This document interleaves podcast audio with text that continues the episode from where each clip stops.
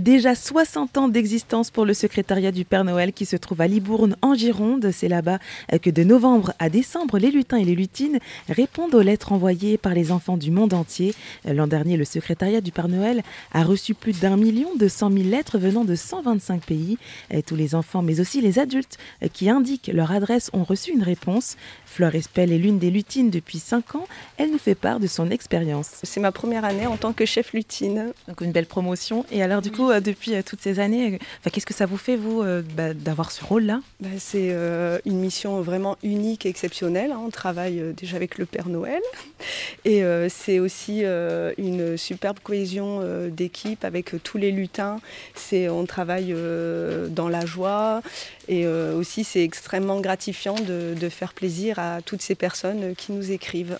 Et justement, alors vous, euh, depuis que vous êtes ici et que vous êtes euh, donc, euh, que vous êtes donc la lutine du Père Noël, est-ce qu'il y a peut-être une ou deux lettres en particulier qui vous ont vraiment marqué?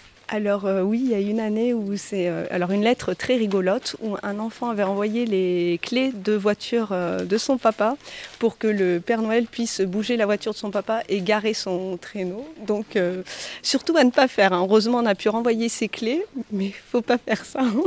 Donc c'est vrai que c'était assez rigolo. On a aussi des lettres touchantes où les enfants ben, avouent leur, de ne pas avoir été très sages cette fin d'année. Ça, on en a énormément et qui feront aussi beaucoup d'efforts euh, pour euh, euh, être mignons et écouter leurs parents jusqu'à Noël.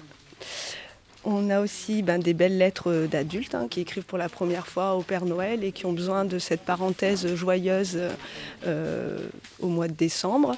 On a aussi ben, toutes ces belles créations où on voit que les enfants ont mis énormément de temps et se sont appliqués pour faire plaisir aux lutins et au Père Noël. Et je remercie Fleur Espel pour son témoignage.